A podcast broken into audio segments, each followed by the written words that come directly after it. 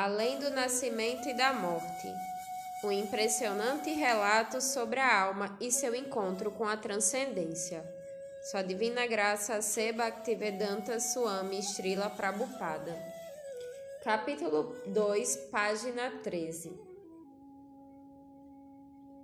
Para os impersonalistas saírem deste corpo material, Krishna aconselha aqui que eles vibrem a sílaba Om.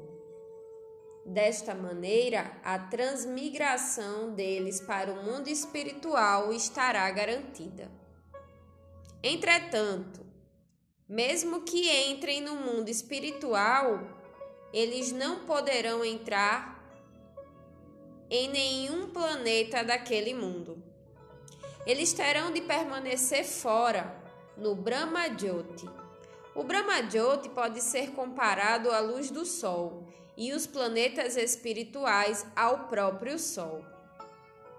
No céu espiritual, os impersonalistas permanecem na refugência do Senhor Supremo. O Brahma Jyoti e os impersonalistas são colocados no Brahma Jyoti como centelhas espirituais. E dessa maneira, o Brahma Jyoti está cheio de centelhas espirituais. Este é o significado de fundir-se na existência espiritual não devemos considerar que nos fundimos no Brahmajyoti no sentido de nos tornarmos unos com ele. A individualidade da centelha espiritual se conserva, mas como o impersonalista não deseja tomar uma forma pessoal, ele é encontrado como uma centelha espiritual nessa refugência. Assim como a luz do Sol é composta de muitas partículas atômicas, o Brahmajyoti é composto de muitas centelhas espirituais. Contudo, como entidades vivas, nós queremos o prazer. A existência por si só não é suficiente. Além da existência, Sat, queremos a bem-aventurança, Anda.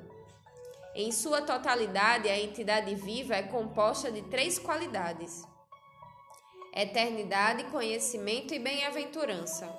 Aqueles que penetram no Brahmajyoti impessoal podem permanecer lá por algum tempo em completo conhecimento de que agora estão fundidos homogeneamente com o Brahman. Mas não podem ter aquela Nanda, a bem-aventurança eterna, pois este fator está ausente.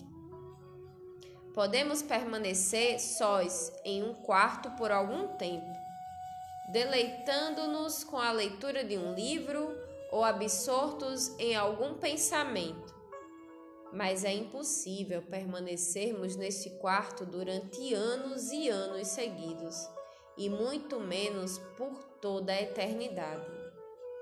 Assim, para aqueles que se fundem impessoalmente na existência do Supremo, há toda a possibilidade de cair novamente no mundo material a fim de conseguir alguma associação.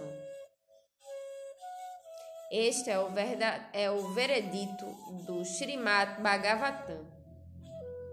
Os astronautas podem viajar milhares e milhares de quilômetros, mas não encontram descanso em algum planeta. Eles têm que regressar à Terra. De qualquer modo, o descanso é necessário, mas na forma impessoal o descanso é incerto. Portanto, o Srimad Bhagavatam diz que mesmo depois de tanto esforço, se o impersonalista penetra no mundo espiritual e adquire uma forma impessoal, ele regressa ao mundo material, por ter se negado a servir ao Senhor Supremo com amor e devoção. Enquanto estamos aqui na Terra, devemos aprender a prática do amor e serviço a Krishna, o Senhor Supremo. Se aprendermos isto, poderemos entrar nestes planetas espirituais. A posição do impersonalista no mundo espiritual é instalável, pois, devido à solidão, ele tentará estabelecer algum contato. Por não se associar pessoalmente com o Senhor, ele tem que regressar novamente ao mundo para aqui se associar com entidades vivas condicionadas.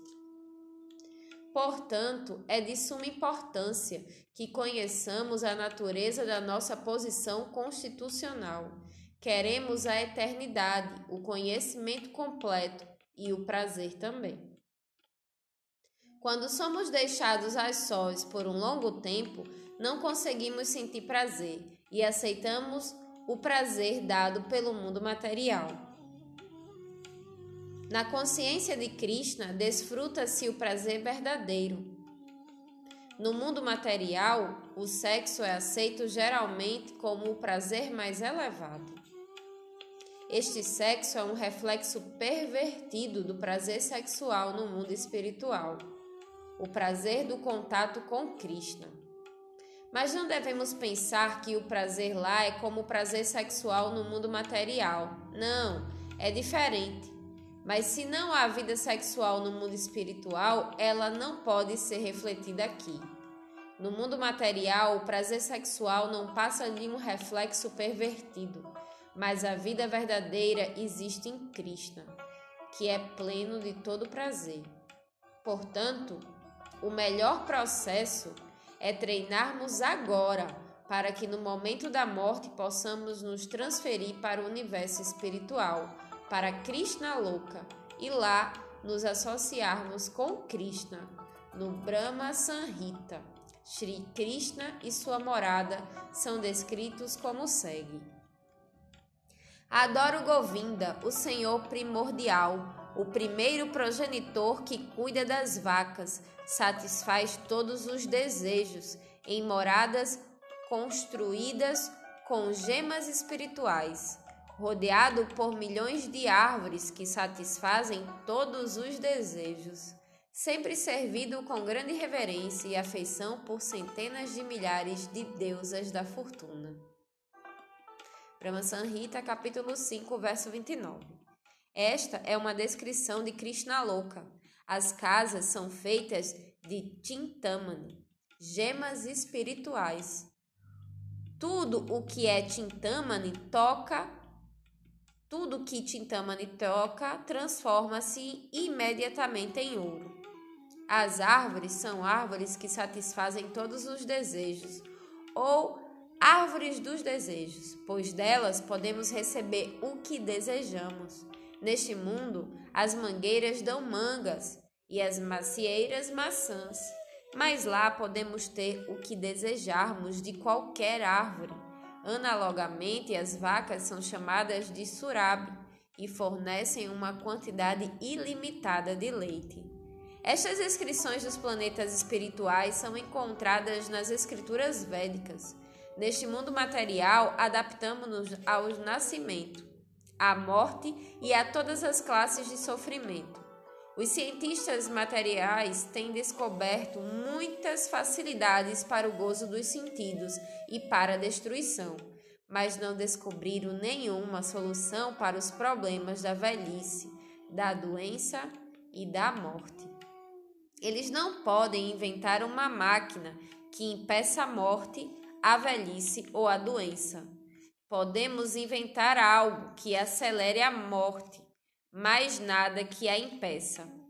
Entretanto, aqueles que são inteligentes não estão interessados nas quatro misérias da vida material, mas sim na elevação aos planetas espirituais. Aquele que está continuamente em transe não desvia sua atenção para nenhuma outra coisa. Ele está sempre em êxtase sua mente está sempre saturada com os pensamentos em Krishna, sem desvio. Na Índia, eu vivi em Vrindavana e agora estou no Ocidente. Mas isso não significa que eu esteja fora de Vrindavana, porque se penso sempre em Krishna, sempre em Vrindavana, sem levar em conta a designação material. Consciência de Krishna significa se se vive sempre com Krishna naquele planeta espiritual. Goloka Vrindavana e que se está simplesmente esperado, esperando para abandonar este corpo material. Consciência de Krishna significa que se vive sempre com Krishna naquele planeta espiritual, Goloka Vrindavana. e que se está simplesmente esperando para abandonar esse corpo material. Para aquele que se lembra de Krishna continuamente, o Senhor se torna facilmente adquirido. O próprio Krishna diz que é facilmente adquirido através deste processo de Bhakti Yoga. Por que então adotar algum outro processo? Nós podemos cantar Hare Krishna, Hare Krishna, Krishna Krishna, Hare Hare, Hare Rama, Hare Rama, Rama Rama, Hare Hare, 24 horas por dia. Não há regras e regulações. Pode-se cantar na rua, no metrô, em casa ou no escritório. Não há despesas nem impostos. Por que então não adotar este método?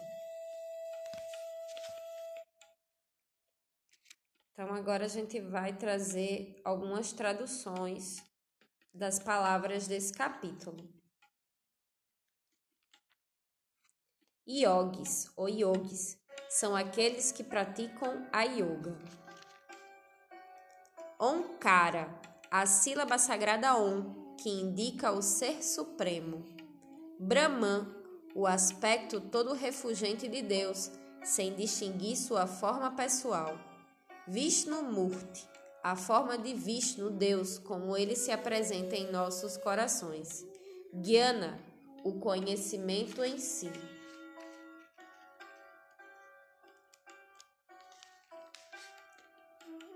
Brahmajyoti, a luz divina, o brilho que emana de Deus. Impersonalistas, os que acreditam apenas no aspecto de Deus sem forma pessoal. Shrimat Bhagavatam ou Shrimat Bhagavatam, texto védico que consta de 18 mil versos e descreve a pessoa de Deus. Brahma Sanhita, texto védico composto de hinos de louvor a Krishna. Vrindavana, cidade sagrada a 120 quilômetros de Nova Delhi, onde Krishna nasceu. Goloka Vrindavana, o nome que se dá ao mundo espiritual, a terra de Krishna.